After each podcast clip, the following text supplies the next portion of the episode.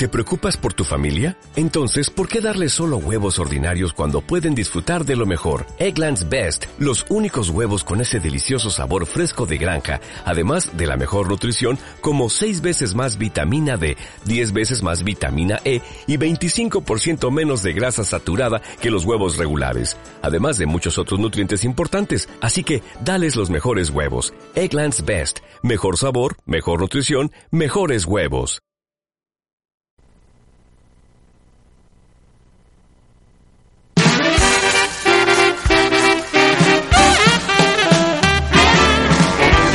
¿Sabes dónde puedes informarte sobre temas de política, deportes, entrevistas, noticias? ¿Sabes cómo puedes disfrutar de la música? Africana, electrónica, pop rock, flamenco. ¿Sabes de qué manera puedes gozar con el cine, la literatura, el teatro, la filosofía, la danza? ¿Sabes quién te puede enseñar de ecología, sexo, búsqueda de empleo, seguridad? Getafe Voz. Todo esto y más contenido en Getafe Voz, tu radio online. I'm on jump with my baby, no I don't mean maybe tonight. I'm on jump with my baby, no I don't. Habla, pueblo, habla.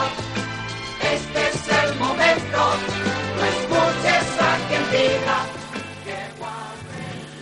Buenas tardes, esto es eh, Radio Getafe Voz y estamos en el programa Getafe Habla en su segunda parte.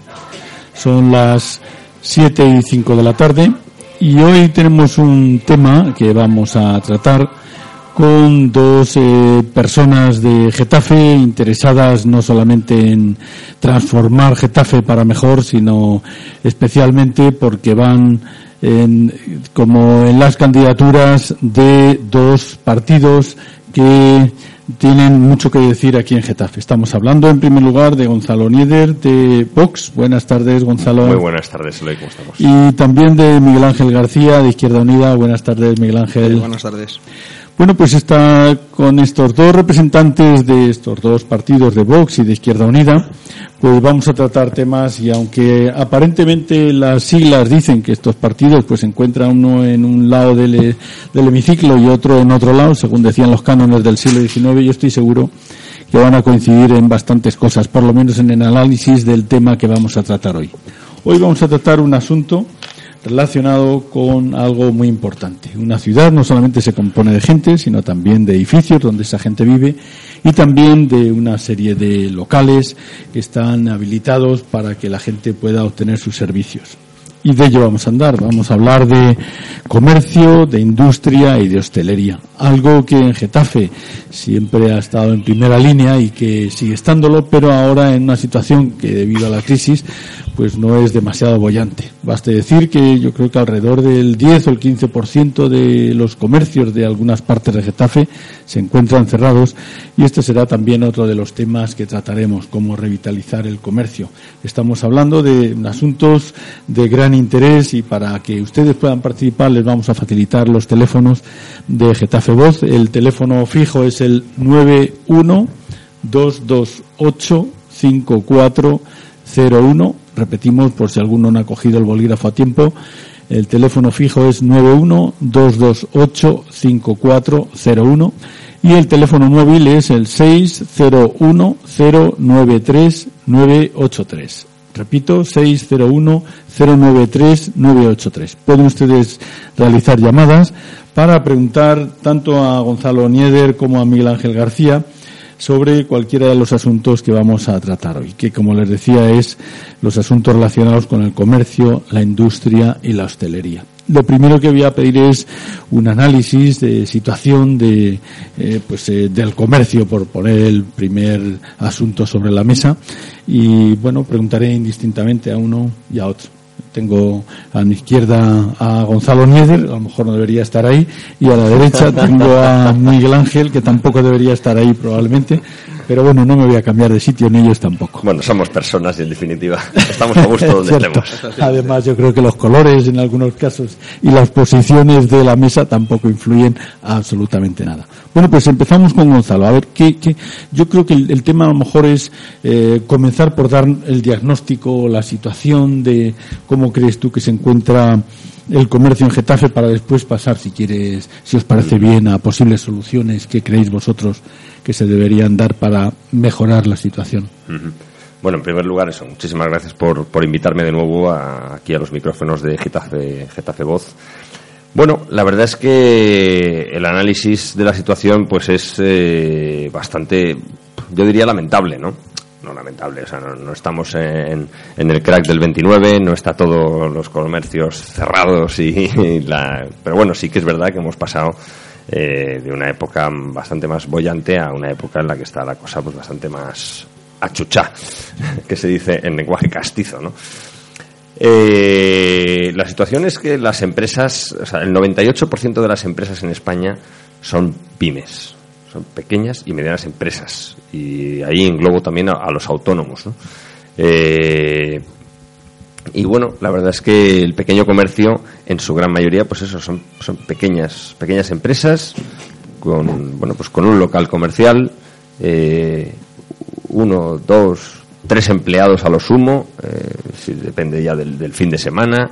Bueno, pues eso, en definitiva, pues eso, son, son eh, el, auténtico negocio, ¿no? El auténtico negocio familiar de toda la vida que uno lucha por sacar adelante y que, bueno, pues que uno, pues eso, uno se, se enfrasca en, en esta aventura y, bueno, pues lucha por sacarla adelante contra viento y marea, ¿no? O sea, pues bueno, pues eso, empeñando los ahorros de, toda una vida, eh, uno abre una tienda y bueno, pues ahí pone su ilusión por sacarla adelante, ¿no? hay gente que, desgraciadamente ha tenido que cerrar y ha perdido ahí pues los ahorros de toda su vida, ¿no?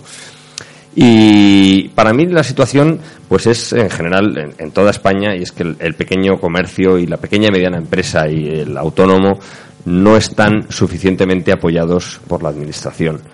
En definitiva, lo que propone Vox es una rebaja de impuestos, rebaja de impuestos eh, que no es para que, bueno, pues para que, no sé, para que los ricos tengan más dinero en Suiza, ¿no? No, no, es esa nuestra propuesta. Es para que las pequeñas y medianas empresas dispongan de más, eh, bueno, pues de más facilidad, de más, de más dinero circulante para poder mantener a flote sus negocios, el crédito que antes fluía con mayor facilidad ahora mismo está bastante constreñido a pesar de que los bancos y el gobierno anuncien lo contrario, las pymes tienen un acceso muy restringido al, crédito y bueno, pues el, dinero el dinero tiene que venir pues eso, de, la rebaja de impuestos, de la rebaja de impuestos, de permitir pues, a las pequeñas y medianas empresas, eh, lo primero, su supervivencia, que es vital, ¿no? O sea, no puedes freír a impuestos a alguien eh, que, acaba muriendo, ¿no? Porque al final te quedas sin empleo y sin impuestos. O sea que al final mm, nosotros la, propuesta que tiene Vox para los autónomos es de hacer una cuota fija de 50 euros al mes y después eh, cotización en función de los beneficios. Pero así es una. claro, ahora mismo hay una ley que te permite el primer año de autónomos eh, pagar 50 euros o los primeros seis meses, luego pasas a 120 y luego ya 280. dices, hombre, es que para pagar 280 euros de cuota de autónomos, es que tienes que ganar bastante para poder sobrevivir, ¿no? Para pagar tu hipoteca, para pagar tal, porque es que parece que estamos hablando de, extraterrestres que, tienen negocios de, de, no sé muy bien de qué. Y no, pues es ese fontanero, albañil, eh, eh, comerciante, pues que necesita, pues eso, facturar, facturar todos los días para poder abrir el negocio y salir adelante, ¿no? Y entonces nuestra propuesta principalmente es eso, es rebaja de los impuestos y por otro lado, lo que lo que he podido constatar con, en alguna reunión que he tenido con pequeños comerciantes de aquí de Getafe es eh, que es muy necesaria la rebaja de trámites administrativos, de trámites de burocracia. Eh, el otro día leí un artículo en la prensa que hablaba que esta, la socialdemocracia ha devenido en social burocracia, ¿no? Cada vez hay eh, más funcionarios, más trámites, más tal, y, y, al final la actividad privada, la actividad privada cada vez se hace más difícil, ¿no? O sea, en el Reino Unido abrir una empresa es cuestión de 48 horas. Aquí es que te tiras no sé cuántos trámites y por mucho que haya ventanillas únicas, pues tardas, eh, vamos, bastante tiempo en crear una empresa y poder ponerla en marcha, ¿no? Y no digamos ya si es un comercio o si es un negocio de hostelería. Los trámites y permisos que tienes que pasar, vamos, hacen casi casi que es como una odisea, ¿no? Entonces, pues eso, rebaja de impuestos y rebaja de, de trámites administrativos. Bueno, Miguel Ángel, te toca. Eh, ¿Qué bueno, crees tú? ¿Cuál es la situación del comercio y qué harías tú para mejorarla? ah, bueno, No, está- perdóname, en este ¿Eh? caso Sí, Izquierda sí. Unida, que es el Sí. partido que representas. Gracias por habernos invitado. Bueno, nosotros más que nada eh, es incentivar al comercio local.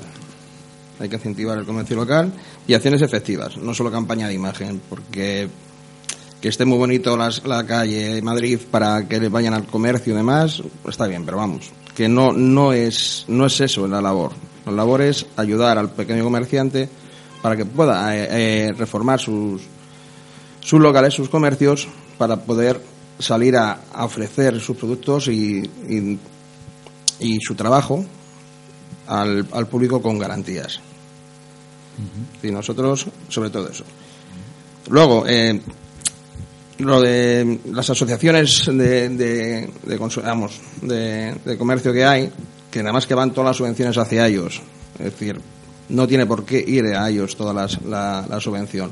Porque hay comerciantes que no, que no están en, en las, en las asociaciones. Y si hay una subvención, lo más concreto, vamos, lo más eh, legal es que vaya para todo el comerciante, para ayudarle, para hacer, mm, para, para llevar a flote eh, su establecimiento.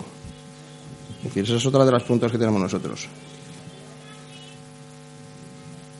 Y aparte de eso también, es decir, hacer de Getafe que sea un centro comercial abierto. Que pueda luchar el pequeño comerciante contra las grandes superficies que hay aquí en el pueblo. ¿Eso cómo se puede hacer? Es una pregunta tonta a lo mejor, pero yo lo veo muy difícil, no lo sé. Hombre, pues eh, al igual que ellos tienen libertad de horario de comercio, pues que ellos puedan tener también la suya. Y, y ayudarle, incrementándoles también en, apoyarles en, en, hacer varias promociones y, y cosas demás que se pueden llevar a cabo. Es decir, darle libertad también, al igual que ellos tienen libertad en tener un horario comercial que ellos quieren, como cuando quieren y les da la gana, pues que los comerciantes sean también propicios de ello. Me gusta que es una propuesta muy liberal. Que son siempre los liberales. eh, Ya, ya te he dicho que menos- no teníais mucha diferencia en menos cosas. ¿no? menos Hombre, regulación. pero es que hay cosas que no. Sí, claro, hay Claro, que- Lo que es, lo que es, lo que se ve a simple vista es- se ve. La legislación, evidentemente, siempre está. Eh, la legislación tiene que servir para corregir los excesos, o sea, para que nadie se pase de la raya. Pero tampoco para hacer que todo el mundo vaya por la raya. Efectivamente. O sea, al final, porque si no, si tú constriñes la libertad económica, la libertad comercial, la libertad, tal, al final acabas constriñendo la, la libertad individual. Y al final acabas, pues, eh, perdóname el, el ejemplo, pero acabas como en la URSS, ¿no? Que era el paradigma del, del comunismo y tal y cual, o en Cuba. Entonces, como está todo restringido, libertad de viajar, libertad de... y al final nadie tiene nada. Hombre, en Cuba ya no están así. Claro, está bastante, pero está bastante eh, constreñido todo. O sea, no puedes. Claro, el- el- en su día, eh, el ministro. Bueno, en su día. Yo creo que fue, no sé, era un vídeo que, que circuló mucho por las redes sociales, ¿no? Que era el ministro de Asuntos Exteriores de, de Cuba diciendo. ¿Por qué los cubanos no podemos volar? Imagínense todos volando por el cielo. Esto sería un caos. pero hombre, pero hombre, pero hombre, pero si la circulación aérea está, o sea, no hay más que ver los, los mapas estos de, de, Google Maps de, los vuelos que hay en cada momento, que hay tropecientos mil, ¿no? Y, todos ellos están controlados perfectamente, ¿no? Pues, eh, lo, lo escuchaba el otro día con, con ocasión del, del trágico accidente de, de, de los Alpes, ¿no? Que evidentemente le llamaron le llamaron la atención varias veces, ¿no? Porque sabían que había perdido altura, o sea, que, que está todo. Entonces, bueno, pues eso, la libertad, ¿no? La libertad de comercio, la libertad de horarios, en fin, dejar dejar que, que el comercio pues tenga tenga posibilidades, ¿no? Porque eh, nosotros siempre decimos que, que, bueno, en la lucha teórica que ahora ahora los de, los, los de ciudadanos se empeñan en decir que no hay ideologías. Claro que hay ideologías. Uno tiene sus ideas y tiene que luchar por sus ideas. Si no tiene sus ideas, al final se le ve el plumero, que es que lo que acaba es eh, por el bolsillo.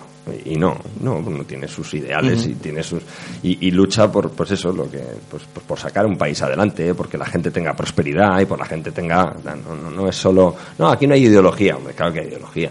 Nosotros entendemos que la prosperidad va a venir por un lado, Eh, Miguel Ángel entiende que la prosperidad viene por otro, pero hay, una, hay ideología. Claro que hay ideología. Claro que sí. Que, evidentemente uno tiene que uno tiene que formarse porque hay que leer. Las ideologías sobre gustos no hay, no hay nada Nada escrito. escrito. claro que sí hay muchísimo escrito para que no lo has leído. En fin. Pero bueno que, que, que nosotros siempre decimos eso que, que, que, que está muy bien o sea el Estado tiene que ser pues eso un- una, un- una balanza no una balanza entre, entre la izquierda y la derecha. Que a mí me parece muy bien que, que- haya alternancia en el poder. No, no bipartidismo en el sentido de que, que- es lo que ha pasado en España, ¿no? Que se han repartido el pastel y a los ciudadanos nos han dejado a, dos velas, ¿no? Hay que haya una alternancia en el poder entre la izquierda y la derecha está muy bien, porque la izquierda siempre, por así decirlo, defiende el reparto de la riqueza y la derecha la generación de la riqueza, ¿no? Entonces tiene que haber un, un, un ten con ten, ¿no? O sea, un Estado tiene que estar para eso, ¿no? Para regular que se pueda. Y entonces, ahora mismo, yo creo que en España lo que toca no es reparto de riqueza, lo que toca es generación de riqueza, porque estamos, porque estamos, eh, sí, No estoy de acuerdo, no estoy de acuerdo. yo creo que sí, porque, porque España, Porque ya, ya lo están repartiendo ellos solos. ¿quién, qui- qui- quiénes son ellos que solos? Ellos, el gobierno actual, el PP. Sí. El PP ya se lo está repartiendo ellos solos. Bueno, sí, pero, pero, pero eso, o sea, eso es, ese es uno de los, Eh, de, de los defectos de la, de la social, o sea, del, del sistema partidista Pues que hay eso, en España, ¿no? La riqueza. Evidentemente, El pero que es no, rico pero- quiere, quiere ser más rico. pero riqueza, sí, sí, y sí. encima con el dinero de los contribuyentes. Claro, claro. Eso, o sea, pero eso ha habido, o sea, ha habido escándalos eh, en todos lados, o sea, y lo que ha pasado con el PP es vergonzoso, ¿no? O sea, el escándalo de Rato y luego Trillo y Pujalte que recibían dinero de una constructora por asesorarles, curiosamente una constructora o una empresa que contrataba con la, la consejería del gobierno autonómico donde estaba el hermano de Trillo. Sí, o Zaplana y... Zaplana el otro. Que ahora le van, a, ¿eh? le van a sancionar a España por, por Claro. culpa de ellos, por falsificar Claro, claro. las cuentas. Y los, y los cursos de formación de Andalucía, que hay un fraude de 3.000 o 4.000 millones de euros, Dios mío. O sea, lo que haríamos tú y yo con ese dinero. La gente honrada. Trabajo. La gente honrada podría generar muchos puestos de mucho, trabajo. mucho. Y yo digo, pues en el año 96 se llevaron a cabo unas políticas liberales de liberalizar la economía española y joder, contamos en España con, un, em- con una tasa de desempleo del 10%. O sea, liberalizando y dando un poquito, dando un poquito de libertad eh, se genera empleo y se genera tal. Y Hubo una, una mm, reforma laboral muy oportuna que, que contó con el apoyo de, de los sindicatos mayoritarios, acertadamente. Bueno, y, y luego hubo una reforma fiscal en el 98 que también permitió disponer de más dinero. Tal, que luego se generó una burbuja que estuvo muy mal gestionada, evidentemente. Sobre todo, no, yo, la gente siempre dice una burbuja inmobiliaria.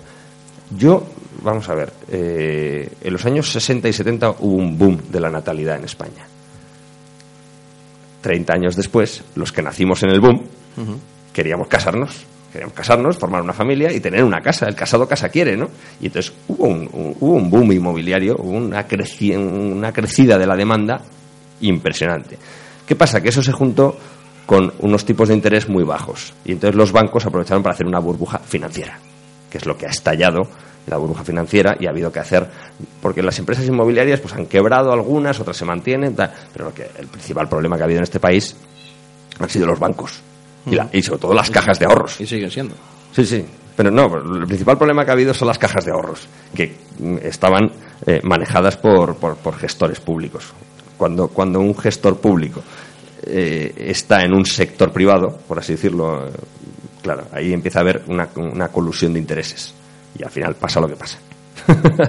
que se lo llevan crudo, ges- mal gestionan, reparten tarjetas black, es tremendo. O sea, ahí no, no puede haber, no puede haber. Por eso siempre decimos que el Estado está por un lado para mm, corregir los desmanes del, del sector privado y de las personas, ¿no? O sea, no puede haber eh, personas que estén robando por la calle, no puede haber que estén, o sea, y tampoco puede haber personas que estén robando en los despachos. para eso está el Estado, para corregir. Pero, pero bueno, en fin, que, que- que- me estoy enrollando y tampoco quiero robarle tanto la palabra a Miguel Ángel. No, yo volvería al comercio solamente para terminar. Y una pincelada nada más. Se me ha ocurrido meterme en internet y ver, eh, bueno, piensa uno, coño, el tema de Getafe, pues es el único, eh, es único en el mundo a la hora de ver que el comercio está languideciendo, que desaparecen en las grandes ciudades buena parte de los eh, locales y que se transforman en otra cosa. Eh, pero bueno, parece ser que no es único el problema de Getafe. No, no. Es un tema que atañe a, común. a todos los países y sobre todo a todas las ciudades que están viendo como un tema tan simple como la generación de o el nacimiento de grandes establecimientos, estamos hablando ahora de hipermercados, que es lo que más ha afectado, pues por un lado trae productos más económicos, pero por otro lado la competitividad entre ellos y las grandes compras que realizan hacen que se quede muy afectado el, el pequeño comercio. Primero porque no puede competir en ventas y segundo porque de alguna manera con, men, con, con, compras centralizadas y con ventas centralizadas, pues el daño es terrible. Pero os iba a preguntar, os iba a comentar el tema, eh, basándolo aquí en Getafe. En Getafe tenemos varios centros grandes, grandes centros comerciales, como sabéis. Según he leído, pues en algunos estudios que se han hecho, básicamente la, el nacimiento de un gran centro comercial implica que por cada puesto creado se destruyen entre 1,3 y 1,8 puestos de trabajo aproximadamente de pequeños comercios, afectando principalmente pues a algún tipo de comercios, pues especialmente pues eh, a lo mejor pues eh, si el centro comercial es como el corte inglés basado en, en camisetas y en ropa y en no sé qué, pues eh, de ropa, si es de comida, pues de, pero decía que dependiendo del, del tipo de, de, negocio que sea, pues afecta en esa cantidad, entre el 1 3 personas o 1,8 personas de puestos destruidos respecto a los que se han creado. Eh, ¿Creéis que se debe, y sería otra pregunta hablando del comercio, ¿creéis que se ha llegado a un punto eh, límite de nacimiento o de creación de, de grandes centros comerciales y no se deberían autorizar más o creéis que eh, digo en base a esto que he comentado que es un tema además que está muy estudiado ¿eh? no es una cosa que haya sacado de un individuo que haya preparado la nota sino que he visto que básicamente todos inciden en lo mismo creéis que se debería limitar el número de grandes centros comerciales en sitios como Getafe donde ya existe un buen número o pensándolo mejor quizás que sea la comunidad la que lo regule porque a lo mejor en Getafe no pones centros pero si te lo ponen en Leganés, en Alcorcón y en Villaverde, pues entonces eh, pues estás perdiendo por otro lado también, eh, eh, diríamos, eh, masa de gente, porque los que te van a cerrar eh, son estos comercios, pero donde se crea el empleo es en otro lado. La, idea es, ¿vosotros creéis que se debe limitar, que esto es un, un hándicap o un problema para el mantenimiento del pequeño comercio, suponiendo que creamos que el pequeño comercio es esencial para el, el desarrollo de una ciudad o para el mantenimiento o la vida de una ciudad. Me he extendido demasiado, lo siento. No, no, por Dios, por Dios, tú eres el moderador de esta mesa. Sí, pero no el, el actor, ese dice, sois vosotros los actores principales. A eso iba. ¿Creéis que, primero, cómo afecta el gran comercio y segundo, si habría que limitar su, eh, su desarrollo, su nacimiento, su creación nueva? No sé, ¿quién No, yo creo que sí. Había que limitarlo y incentivar al, al pequeño comercio. Porque, eh, como tú has dicho, es decir, destrucción de, de puestos de trabajo y como dijo también aquí el compañero Gonzalo, también el, el que es el familiar. El comercio es el de calle, el de familia, el que vas y, y conoces al tendero, al que te va a atender, el que te va a dar la barra, el que te va a dar eh, la carne. A Esos son los que hay que incentivar. Y yo creo que en Getafe ya hay bastantes centros comerciales. Yo eh, yo en ese sentido sí que difiero. Mi propuesta es, es más liberal. Yo creo que el que regula la oferta eh, es la demanda. Yo creo que si la gente demanda eh, centros comerciales, pues eh, yo abriría un centro comercial. O sea, me, me- me molestaría que yo, como propietario de- o, o como empresa de, de centros comerciales, me impidieran me impidieran abrir un centro comercial en un sitio porque hay que proteger a otros, ¿no? Pero no, no es proteger, Mi- pero mi es que ya hay demasiados centros comerciales. Pero de eso lo determinará la demanda. O sea, evidentemente Entonces hay, nos hay queremos centros- cargar el pequeño comercio. No, no, no, no, no. Que te cargas el hay pequeño que- comercio. O sea, hay que dar más libertad, hay que dar más, No, sí, hay que libertad- dar más, libertad toda- hay que todo el mundo. incentivar al pequeño comercio. Claro, sí, eso dar, sí, dar facilidades, claro. pero tampoco restringir Pero la si le libertad de los pones demás. luego un centro comercial al lado, ¿cómo, cómo, cómo vas a, cómo, aunque incentives, cómo va a luchar contra ello? Porque Pues- el precio es más barato siempre para el, para el gran comercio que para el pequeño. Pero es que también eh, yo, yo creo, yo soy un, un- un evolucionista. Yo creo en la teoría de Darwin. O sea, hay, Sí, que, sí, hay sí, que adaptarse. claro, hay que adaptarse. claro el que pequeño adaptarse. comercio, el pequeño comercio tiene también que adaptarse. Sí. Y, con- y, y montar entre asociaciones de comerciantes centrales de compras para comprar barato también Claro. y poder competir. Y tiene que especializarse en la venta. ¿Cuál es la diferencia entre un pequeño comercio y tal igual? ¿Por qué sobreviven muchos pequeños comercios? Bueno, porque te dan un trato personalizado. Claro. Porque te dicen, oye, si no te queda bien el zapato, te voy a tu casa, te lo recojo y te lo pongo en la horma. Así funciona el pequeño comercio. Eso es el pequeño Claro. comercio. Pero para hacer lo mismo, pero a un precio más caro, yo digo, perdona, yo para, para lo mismo me voy al centro comercial que me sale más barato. Yo también pienso en la libertad del ciudadano. Sí, o sea, por, por claro. encima del, por encima del pequeño comercio está el ciudadano que quiere... eh, Pero no es la misma, no es la misma situación. El, el, el comercio tradicional, el que se ha llegado, el. Claro, claro. Es que no ese- es lo mismo. Es pero que tú ese- vas a, vas a un centro comercial y es como si fueras. eh, Los trabajadores Claro. parecen máquinas, más que. Claro. Pero un no pequeño- sabes ni su nombre, ni, ni te atienden con el mismo cariño que te puede atender un, un comerciante. Que Pero- vas al centro comercial. pero vete a ya, ya últimamente, Claro. ya en el centro comercial vas y es que ya no hay cajero, ya pasas sí, tú sí. directamente ya. Totalmente. Es que ya, es que están Claro. también hasta de, Entonces, reducción de ¿qué puestos de pequeño- trabajos. Pero por eso yo te pregunto, ¿qué pequeño comercio está cerrando? Pues normalmente los pues el, bares que, están el, que no, el, que, no- el que no se ha Y de adaptado. alimentación están también cerrados. No, pero muchos, pues porque tienen la tienda, la tienda está vieja, el dependiente no te atiende Sí, bien, es lo que no tiene el producto que buscas. Sí, pero no lo que tú decías de que se están asociando, hay algunos, que en aquel Madrid se han abierto mm, dos, vamos, ayer se inauguró una frutería, el otro día un centro de carnicería, pollera y demás, y se están asociando, Mm. Claro. porque es la única Claro. alternativa que le está dando. Claro. Pero si tú pones un gran comercio, Pero es que estamos en, estamos en el siglo XXI. Sí, sí. O sea, en el siglo XXI pues hay, hay centrales de compras, hay eh, compras por internet que, que te hacen más ágiles los trámites, eh, que puedes tal. O sea, hay que adaptarse. Lo que no puede ser es que tengamos una tienda y la tienda esté vieja, esté sucia. por esté eso tal, hay que incentivarla, visto- hay que, hay que rehabilitar- rehabilitarla. Claro. Es decir, ayudarlas. Claro. Darles ayudas. Evidentemente, pero no restringir la libertad del otro. No, no, si yo no estoy porque restringes Hombre. también la libertad del ciudadano de Getafe que quiere comprar lo mismo, pero más barato. Sí, pero si nadie dice lo contrario. Es decir, pero en Sí, ahora mismo. estás- tú ya, estás pero, yo estoy diciendo, no, no, yo no estoy quitando la, la libertad, no, no estoy restringiendo. Es decir, que ya hay suficientes centros comerciales en Getafe. Bueno, pero si alguien quiere abrir un centro comercial, digo, pues, pues eh, si cumple los trámites y demás, pues oye, eh, tendrá que Hombre, buscar su, tendrás que buscar pero, su, hombre, su demanda. yo que buscar- preferiría, preferiría que, que, el, que el comerciante de, de a pie, pero los dos son, son, compa- son compatibles. no, ya lo has visto. Es decir, cada vez que se abre, Bueno, pero tendrán Me que. reduce. Me Perdón, permitís, perdón. eh, bueno, Sí, yo sí. creo que lo hemos tratado y antes de llegar a un acuerdo que no vamos a llegar, pues yo me metería ahora en otro tema, industria. Como ya sabéis, el tema de la industria es un tema bastante complejo, principalmente en España y en las- los países más avanzados. Y tenemos 10 minutos nada más, así que en medio minuto os comento el tema. Eh, la industria va bajando puntos a medida que van avanzando los años.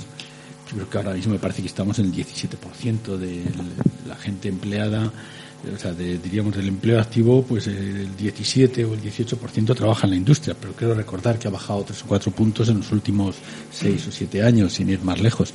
Eh, el tema está en que hay posibilidades de revitalizar la industria en un sitio como Getafe, que ha sido industrial hasta un cerca de un 35-40% hace 20 años o algo así, pero que ha ido perdiendo, no Getafe solo, sino en todo el resto del país también. Hay posibilidades de revitalizar la industria en un sitio clásico como Getafe o alrededor de Madrid o en el país a nivel general, pero especialmente en Getafe, que es donde estamos hablando. ¿Qué pensáis vosotros? Mm, Porque tenemos polígonos industriales, algunos de ellos en lamentables condiciones, otros son estupendos porque son nuevos, vale un dineral arreglarlo algunos de ellos. Tenemos además el hecho de que las industrias necesitan apoyos muy especiales que a veces se salen del propio ámbito de Getafe también. Eh, ten- ¿qué, qué, qué, qué- qué pensáis vosotros que se puede hacer para revitalizar la industria en un sitio como Getafe, dependiendo de esos factores que yo os he dicho a lo mejor? Es, he empezado por dos, pero podría haber señalado más, pero no me da tiempo ahora. Eh, pues el principal es, como tú has dicho, mejorar los primeros actuales que hay, eh, es decir, con accesos cómodos y fluidos y incentivar a las empresas que vengan a, a, a instalarse en Getafe con terrenos. Luego también el desarrollo de la re- eh, el desarrollo que se lleve eh, a- real de Carpetania que es un, un, un proyecto que todavía está parado. Es decir, ahí pueden instalarse industria, vamos, eh, empresas, Carpetania 2 estás diciendo, ¿no? sí, pueden instalar empresas en el cual pueden dar, eh, fomentar trabajo, es decir, traer trabajo. Y sobre todo la logística. Tiene que ser como, como el modo de, la, de mejorar la economía. Sí, yo coincido en parte con esas eh, opciones, ¿no? Yo estaba pensando, es que se me ha ocurrido, pues eso, que, que mm, los, los países, eh, por así decirlo, de, tradición más eh, socialdemócrata, yo no estoy en contra tampoco de, ese grado de socialdemocracia, por ejemplo, los países nórdicos, ¿no? Es que también tienen la seriedad de los países nórdicos. Bueno, en Alemania está gobernando en este caso la socialdemocracia junto con bueno, está la gobernando la, Merkel con apoyo de la socialdemocracia, efectivamente. Pero bueno, los países nórdicos, que son los de mayor tradición, en Suecia hay muchas ayudas. Pero siempre es lo que has dicho tú, una discriminación positiva. Una unas ayudas al que lo necesita, ¿no? Entonces, en esa discriminación positiva, pues dijeron, en Suecia hace unos años, dijeron, no hay natalidad. ¿Qué hace falta aquí? Ayudas. Ayudas a la natalidad. Y hay una discriminación positiva, por así decirlo. venga, que en función de las necesidades del país, no en función de, de la diversidad o de tal. O sea, que aquí, eh, al calor de la diversidad y no sé qué, se, se, dan subvenciones a todo el mundo y venga y tal. No, no, no, no. En función de las necesidades del país. ¿Qué necesitamos aquí? España, eh, en los últimos años, se ha ido desindustrializando, lo cual es triste. Claro, también a veces son acuerdos con la Unión Europea, pero España se, está quedando en un país de servicios, ¿no? Un país, eh, y lo decían algunos economistas, ¿no? Un país de camareros. Y es triste porque... Y albañiles. Y albañiles, efectivamente. El sector... ¿Qué pasa? Que España necesita, España necesita valor añadido. España necesita valor añadido. Lo que pasa es que la, la transformación que se hizo en los años 80 y en los años 90 de la industria se ha hecho muy mal. Porque tú dices, vamos a, aprovechar el potencial que tenemos para, eh, para una reconversión industrial bien hecha, que no, que no, el cierre de altos hornos, el cierre de no sé qué, pues bueno, hay cosas que eran inevitables, pero hay cosas que se podrían haber hecho mucho mejor. Con ayudas, en vez de estar ayudando a la minería del carbón con subsidios y no sé qué, coge ese dinero e inviértelo en nanotecnología para el tratamiento del carbón. No lo sé, o sea, estoy, esto es un, ejemplo, un suponer tal igual. En vez de convertir eh, altos hornos eh, y cerrarlo y no sé qué, pues ahora, precisamente en el País Vasco, eh, una empresa semipública entre el pública y la Universidad del País Vasco, no sé qué, que fueron los que más han potenciado en España el grafeno el grafeno, que es un, material súper flexible, pero es muy duro y tal y cual, el material del futuro, ¿no? El grafeno. Bueno, pues ese tipo de cosas son los que hay que, lo que, lo que hay que incentivar. ¿Qué hay que incentivar? Pues eso, que esa discriminación positiva de, ayudas, si todo eso se hubieran dado en, ayudas a, la reconversión, pero bien hecha y tal y cual, pues no estaríamos ahora como estamos, ¿no? Entonces, ¿qué necesitamos? Pues efectivamente, necesitamos ayudas para que grandes multinacionales vengan aquí a instalarse, eh, vengan. Y eso, pues eso es, cesión de suelo público, rebajas de impuestos durante X años, eh, tal, o sea, decir, que en función de las necesidades de un país es, como se deben dar las ayudas. Claro, llegar a acuerdos. Mm. Oye, alrededor del consorcio Airbus, de lo que era de ADS Casa o de lo que eran mm. construcciones de toda la vida aquí en Getafe, mm. eh, pues alrededor de construcciones se ha instalado muchísima, muchísima industria auxiliar, ¿no?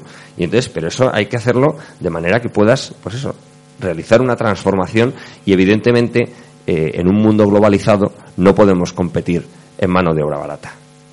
Eso ya se acabó. Aquí tenemos que competir en tecnología. O sea, tenemos que diferenciarnos, somos de los eh, 15, 20 países más industrializados, más desarrollados del mundo, no podemos diferenciarnos en mano de obra barata, que eso lo tenemos en cualquier lado, ¿no? Y, principalmente en China, que nos están comiendo, ¿no? ayudas, discriminación positiva y, inversión, inversión en tecnología, más que en ayudas a la reconversión y subvenciones a tal, es decir, vamos a invertir ese dinero en vez de dar subvenciones a la minería así porque sí, para que den subsidios de paro a la gente, invierte ese dinero en hacer una reconversión de la gente y que puedan eh, aprender la formación en ese sentido también es clave, ¿no? Que puedan aprender a, yo que sé, a, manipular el grafeno, no sé, ayudas, ayudas de ese tipo, ¿no? O sea, no le digas, no, no, váyase usted a casa y le damos una subvención durante 20 años. No, oiga, fórmese. Pero también se lo ha ganado, es decir, el trabajo de un minero no es igual que, el trabajo. Evidentemente, no, no, sí, me estoy, me estoy refiriendo, o sea, que ah. digo altos hornos o digo minería de Asturias o digo lo que sea, ¿no? O sea, no le digas váyase usted a su casa con esta subvención durante 20 años. No, aprenda usted a, eso, a manipular grafeno, no tengo ni idea. O sea, cosas así de tecnología. Yo no soy ingeniero industrial, ni, ni- o sea, decir, vamos a, a reconvertir, pero, pero en positivo, ¿no? No, no, a, no a, a dar subvención y, y dejar a la gente parada, ¿no? Porque eso empobrece a la persona que se queda que se queda sin, sin, sin nada y tal y cual. Pues sí, tiene una subvención, pero es triste. Y, eso también empobrece a un país, ¿no? Porque en vez de gastar ese dinero en, en inversiones en I más D, lo está invirtiendo en, subsidios que no, que no hacen progresar, ¿no? Otro tema.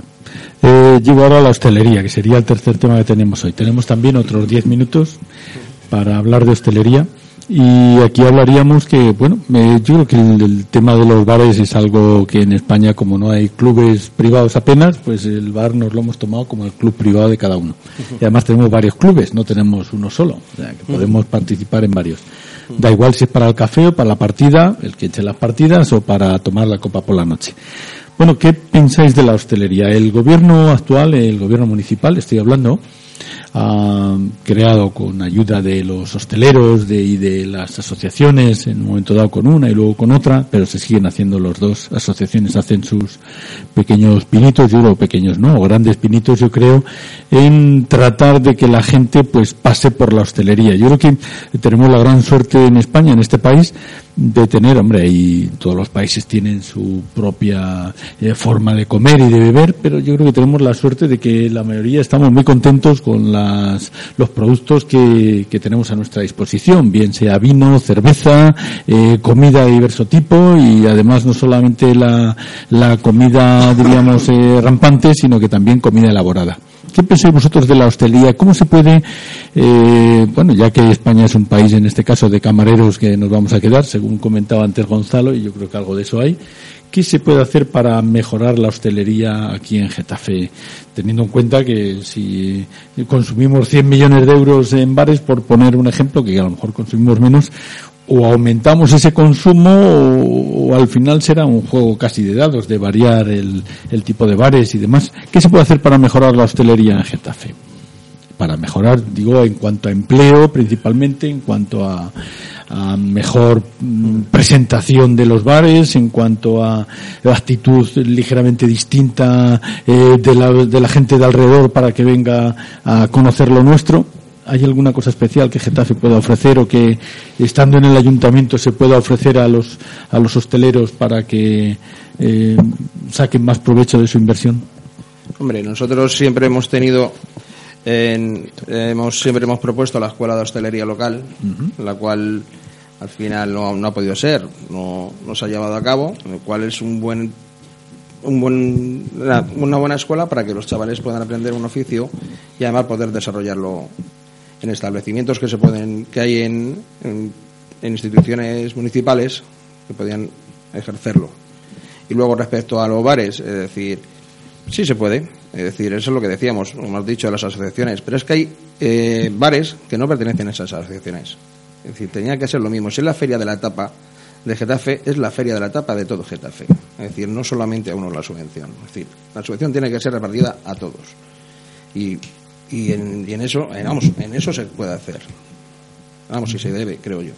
Y luego, pues igual, el ocio, el ocio nocturno no existe en Getafe. Es decir, no hay nada de ocio nocturno.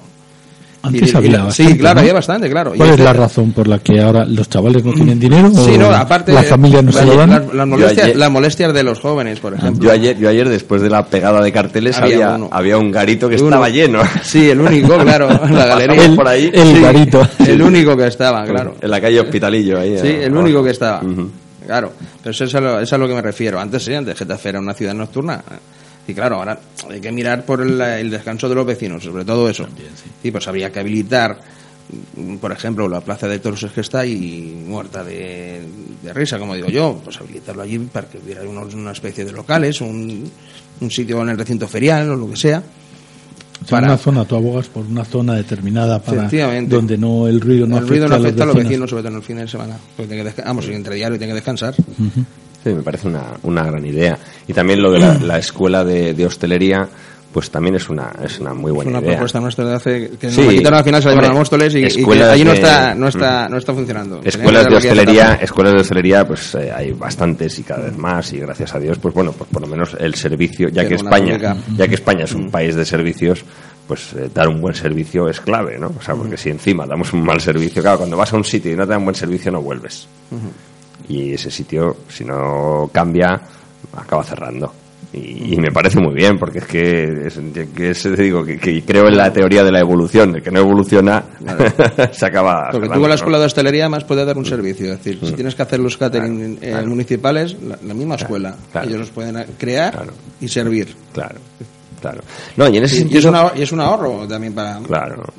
Y en, en- en ese sentido, el, el, el tema que yo siempre echo de menos en España es una mayor unión entre lo que he comentado antes de la, de la empresa pública del País Vasco, una mayor unión entre el tejido industrial, eh, tejido empresarial, el tejido empresarial español y la universidad. Que la universidad es eh, muchas veces una cuna de debate y de espacio político y de, y de fluir de ideas estupendo, pero se queda corto en cuanto a la dimensión de, de, oye, que estás formando eh, profesionalmente a una persona para, con lo que se va a ganar la vida de los, de los próximos 40 años, ¿no? Eh, ¿Quién ha vivido espaldas a quién en este caso? Pues yo creo que la, uni- la yo creo que la universidad. La universidad posiblemente. Sí, sí, porque la universidad tiene que abrirse, como pasa en Estados Unidos, tiene que, que buscar a, a- a las empresas para que le, también para que les subvencionen, le ayuden, es decir, oye, dame tal para que yo pueda formarte gente para tal. Y en ese sentido, pues eso, el- el- la unión entre el tejido empresarial y la universidad o las escuelas de hostelería y demás, pues es fundamental, porque también, porque mm, la escuela de, de hostelería tiene que ser sensible a lo que necesitan las empresas. Es que sí, tiene que no, estar mira, es en que teoría estás- a la disposición de... Estás formando a la gente, les estás dando un curso mar- maravilloso en el barril de grifo de Reus. Dice, mira, es que barril de grifo de Reus ya hace tiempo que, que quedan dos sitios. Ojalá hubiera más. Porque- vermú, buen vermú. Ojalá, efectivamente. Un buen vermú. el, vermú de grifo de Reus es estupendo, ¿eh? pero, pero dices, oye, pero, pero firma, pero hombre, formales en, yo qué sé, en otras cosas más tal, en, en, en alta gastronomía, que hoy en día está muy en boga, ¿no? Con todos los programas. O sea, tiene que ser sensible a las necesidades de, de, la- de las, de las empresas, ¿no? De los que luego van a acoger eh, en su seno, de, en, su, en su plantilla a las, a las personas, ¿no? Y en ese sentido, eh, yo también, o sea, tenemos eh, una propuesta que eh, recogemos en el, en el programa de Vox para, para Getafe, y es que eh, nosotros hemos propuesto traer un, un, un museo que está cerrado actualmente, que es el Museo de los Ángeles de Turégano, que está en Segovia, que es de Lucía Bosé. Traer, tenemos un, un preacuerdo eh, con un representante de Lucía Bosé para traerlo a Getafe y, y con aquello del Cerro de los Ángeles, abrir un museo de los Ángeles, que es eh, escultura y pintura de, Sí, de- sí, de sí. ángeles, traerlo y, y- y ya con ese con ese lema pues potenciar el, el aquí se come como los ángeles no y, y se y se compra como los ángeles o sea eh, potenciar un eje comercial y, y gastronómico hostelero eh, que permita pues eso atraer turismo a Getafe no o sea Sí, atraer porque además aquí te disponemos de buenos restaurantes en Getafe. Claro. Que tenemos muy buenos restaurantes y no hay que irse a Madrid a comer ni a... Claro. No, no, pues, si al revés, si la gente de Madrid está deseosa de salir De salir, Madrid. sí, sí, sí. En Madrid tienes tres millones y pico de habitantes que, que el fin de semana están deseosos de salir, ¿no? Y de hacer planes. Eh, yo hace poco estuve en Torrejón de Ardoz, en el, en el Parque Europa, ¿no? Un parque donde Sí, sí. hay réplicas de, de- de Sí, la Torre- con de la los Torre niños Eiffel, ahí, de la sí. Torre de Londres, de tal. o sea, pues con los niños, no sé qué. Ah, Para mi gusto le falta un poquito de conexión con la ciudad y, con ese- y conexión con esa parte hostelera y comercial. Bueno, pues allá ellos, pero yo lo que quiero es que Getafe sí que lo tenga y que funcione muy bien, ¿no? Entonces, pues eso, la propuesta de Vox es crear un, un- un eje turístico, comercial, gastronómico que, que potencie, pues eso, que, que venga mucha gente a, Hace tiempo... a gastar sí. a Getafe, ¿no? Ahora que has comentado esto, y es solamente medio minuto, pues vamos a terminar ya. Hace un par de años o tres años, pues eh, estuvimos en contacto con alguien del, en este caso con concejales del ayuntamiento, porque había un museo, concretamente en Segovia, de tractores, por, por un ejemplo. Madrid, Getafe es una de las cunas de la fabricación de maquinaria agrícola. Tenemos el- la fábrica de tractores de John Deere, donde se fabricaba inicialmente el Lance. Sí, años hoy hemos estado reunidos nosotros con ellos. 50. Yo he trabajado ahí. Además, le hemos dicho En los que, años 50 ahí. que no se van a, que no se van de ahí.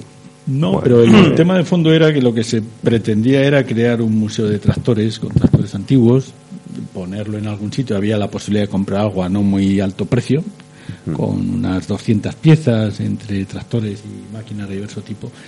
Y, y eso podría ser un atractivo para gente que a lo mejor pues eh, en su niñez ha estado en el pueblo y ha visto las máquinas o tal, pero y además pues eh, se podría añadir temas de, de donde de temas de por ejemplo del, eh, del campo en este caso cómo crecen las coles eh, me da igual o cómo Sí. hará un tractor o como no sé algo un poco Con actividades para niños que puedan montar en un tractor, Por que ejemplo, puedan dar, Sí, les das unas semillitas para que las planten pero en casa. mm, al final yo creo que algunos de estos temas quizás por porque a lo mejor no es, no lo da la ciudad pero yo creo que lo que has comentado tú de crear una pequeña no sé un- una pequeña red de museos aunque solo sean tres o cuatro apoya bastante para que la gente venga un día a ver un museo, de paso come y a la semana siguiente al mes viene a ver otro y, y de paso también come, etcétera. Yo creo que ese sería un tema Sí. interesante. Y luego, para ver. otra propuesta que, que- que se me ha olvidado para la hostelería, que apuesten por la I más D.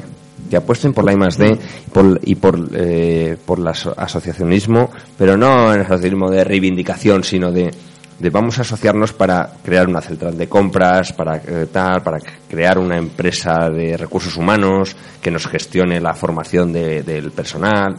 Ese, ese es el asociacionismo bueno de acuerdo para y la la I más D que necesita el sector. Sí, yo creo que ahí sí. Bueno, pues estamos llegando al final, son menos 10, las 8 menos 10. Eh, si tenéis alguna propuesta respecto a estos asuntos de comercio, industria y hostelería, eh, tenéis tiempo justo un minuto o minuto y medio para las últimas propuestas, si ha quedado algo. Yo creo que por encima lo hemos tocado todo y, y va en el sentido de facilitar la vida a la gente que va a montar la industria, el comercio o el bar va en el sentido también de que los trámites tienen que ser los mínimos posibles y estoy de acuerdo con ella, con lo que habéis dicho de que en 24 o 48 horas se debería resolver. No tiene sentido estar esperando no sé cuántos meses para poder abrir un bar y que las gestiones además o que los trámites se, se alarguen porque al final es dinero que le está costando a la gente y falta de empleo. El tema también yo creo en la industria, no sé si hemos tocado, pero el cierre de una industria, pues crear un puesto en la industria está por encima de los 100.000 euros cada puesto de trabajo en muchos casos cerrar una industria que tenga 10 o 50 personas supone que nadie va a hacer esa inversión de un millón o de 5 millones de euros tan sencillamente.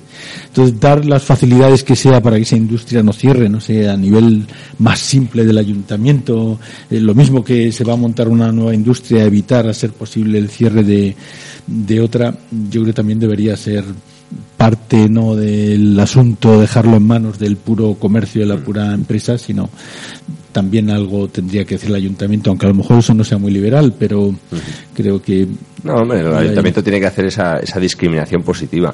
Yo lo único es recordar lo que, lo que es un poco uno de los ejes del programa de, de Vox, no solo para Getafe, sino para, para toda España. Y es eso, la rebaja de impuestos, la rebaja de, de- de burocracia, eh, porque toca ahora mismo crear riqueza, generar riqueza, y, para, y, la, y la riqueza, ya lo he dicho, en el 98% de, los, de las empresas de España son pequeñas y medianas empresas que ahora mismo están yo digo, la mayoría muy constreñidas por los impuestos que tienen que pagar a diario y, hay que, es necesaria una rebaja de impuestos, sobre todo eso, a las pequeñas y medianas empresas, a las pymes y a los autónomos, para que puedan de nuevo generar empleo y, poner fin a esta lacra que es el, el- paro que tenemos con 5 millones y medio de personas. ¿no? Yo igual, es decir, nosotros pues, para saber, pues en industria, el desarrollar los polígonos industriales, la mejora de los, de los existentes y incentivar el comercio y la hostelería en el municipio. Pues os agradezco mucho a Gonzalo Nieder de Vox y a Miguel Ángel García de Izquierda Unida que hayáis estado esta tarde para ahondar en los programas que presentáis para Getafe y os deseo mucha suerte, toda la suerte del mundo en las próximas elecciones que van a ser dentro de pocos días. Muchas gracias. Muchas gracias a vosotros. Muchas gracias a vosotros. Ahora en nada tenemos el programa en caliente donde nuestros compañeros eh, van a ofrecerles una sorpresa. En cuanto a sus entrevistas y no se lo pierdan porque empezará en breves minutos.